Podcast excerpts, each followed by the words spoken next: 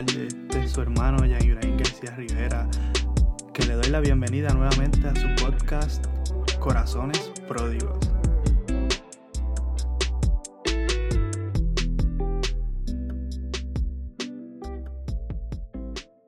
Y en el día de hoy quiero hablarles sobre cinco libros que he leído y que les quiero recomendar.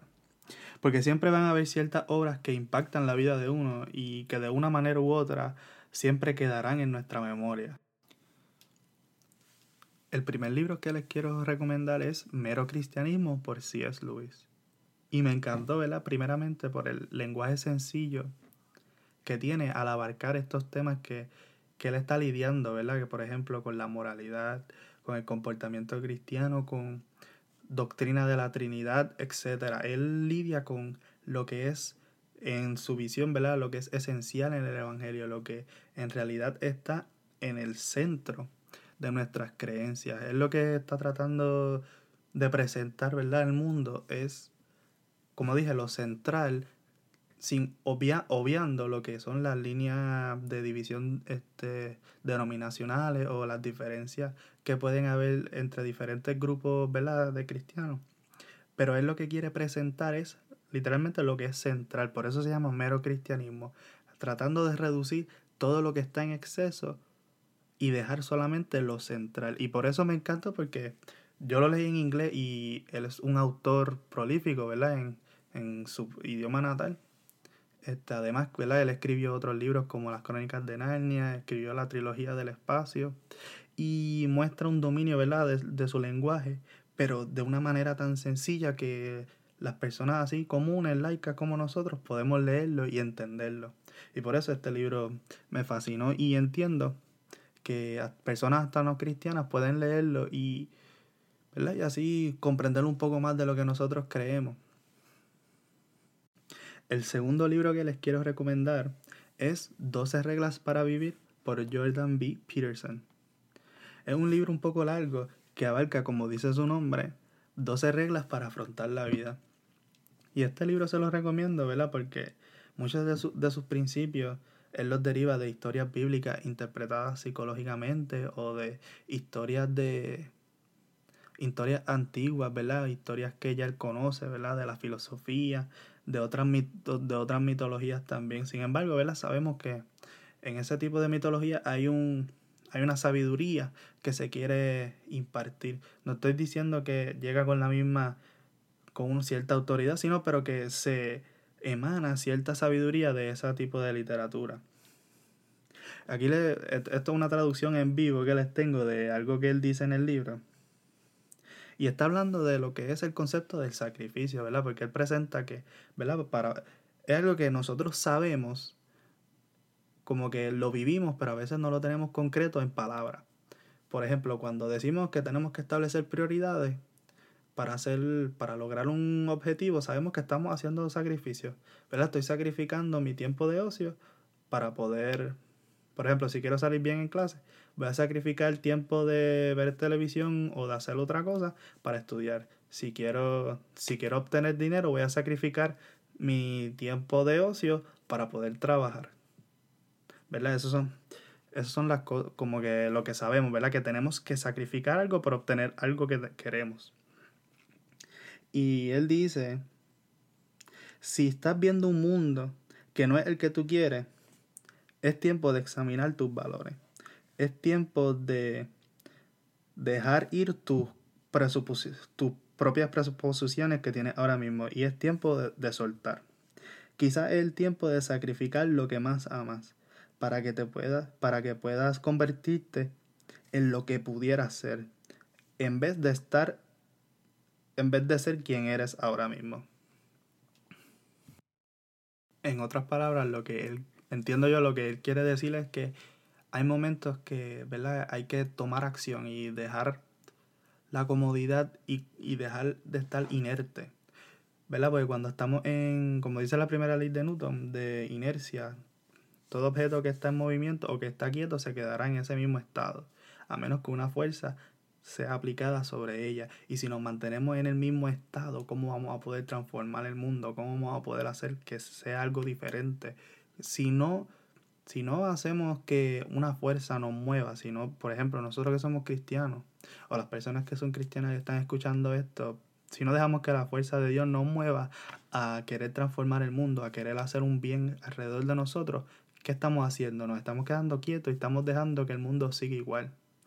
¿Verdad? Porque cuando dejamos que las cosas sigan igual se deterioran.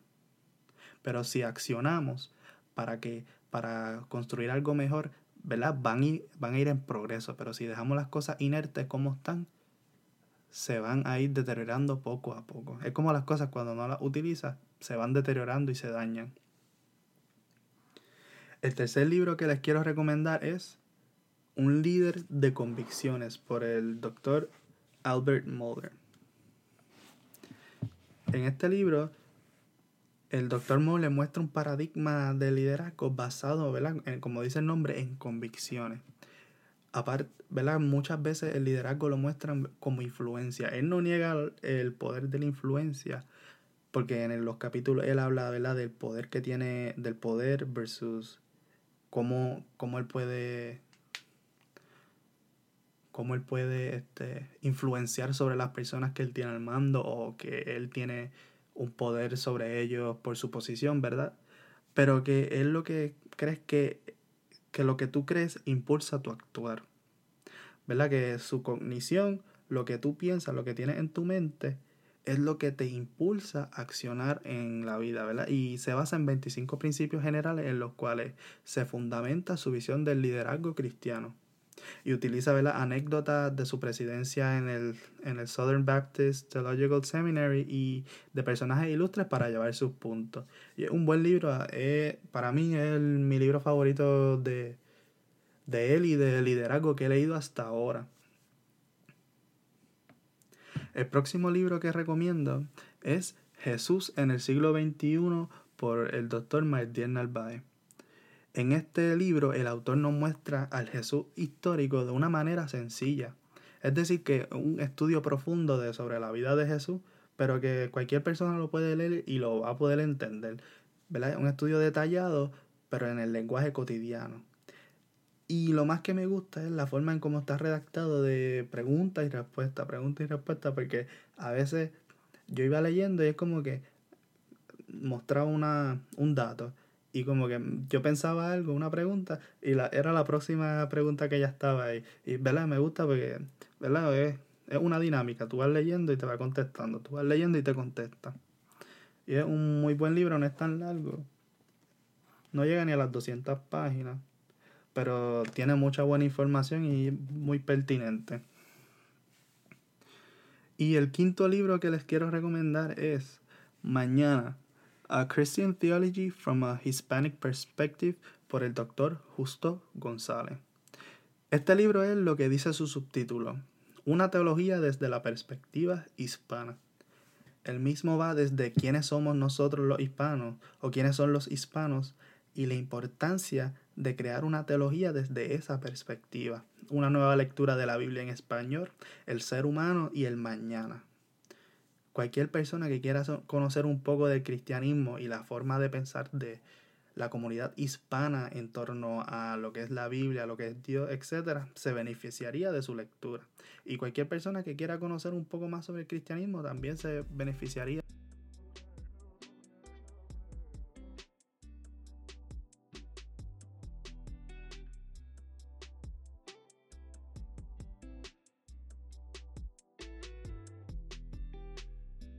Yo les tengo una mención honorífica que sería el libro de La Mesa Solidaria, un elemento trascendente, por el reverendo Víctor Vázquez.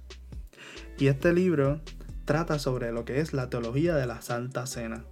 Si tú quieres conocer un poco más sobre, ¿verdad? sobre las diferentes voces, las diferentes perspectivas que hay sobre lo que es la mesa del Señor o la Santa Cena, la Eucaristía, como no sé cómo ustedes la conozcan, entiendo que debe leer este libro, uno de alto nivel y redactado responsablemente para definir y enmarcar una teología de la mesa del Señor pertinente, ¿verdad? tomando en cuenta todas esas perspectivas y voces que existen al respecto.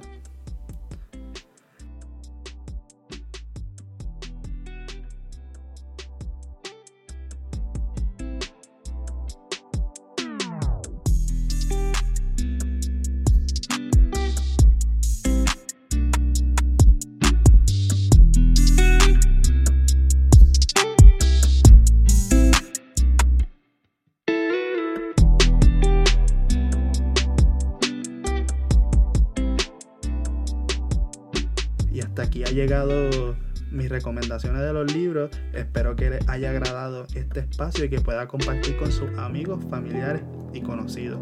Dios les bendiga.